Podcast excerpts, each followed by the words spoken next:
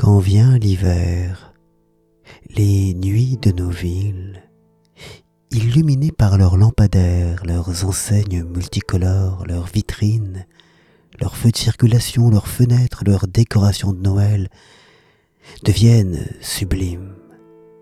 Dans le noir de la nuit, la ville brille et scintille, rayonne d'urbanité, se fait chaleureuse et rassurante, bien plus chaleureuse et rassurante que ne le sont les jours, gris, sombres, détrempés et essorés par la pluie et le vent.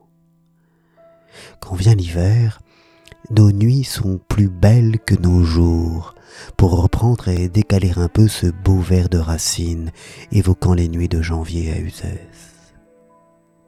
Nos nuits électriques, nos nuits artificielles sont des splendeurs, comme sont des splendeurs tous ces mondes artificiels ou virtuels dans lesquels nous font voyager la littérature, la peinture, la bande dessinée et plus encore désormais le cinéma et la création vidéo.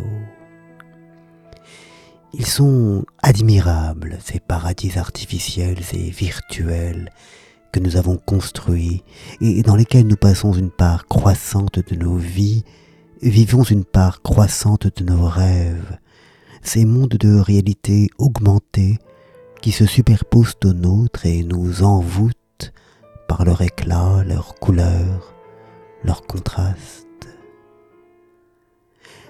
Que la montagne est belle, qu'elles sont sublimes les forêts quand vient l'automne, les champs de blé sous le soleil d'été, les prairies tapissées de fleurs au printemps, la mer, les étoiles, le désert, les arbres et les clairs de lune. Mais nos grandes villes, quand viennent les nuits d'hiver, ces diamants jetant mille feux, cette foule qui se cherche, toute cette énergie dépensée qui brille, bruisse et rayonne. Oh, ville lumière de Blade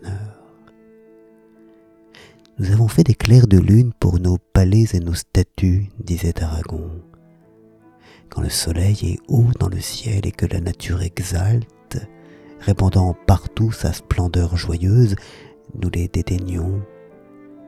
Mais quand vient l'hiver et que les jours sont gris, quand vient l'hiver et que les jours sont pluie, ces clairs de lunes artificielles qui se reflètent sur le pavé mouillé deviennent notre refuge.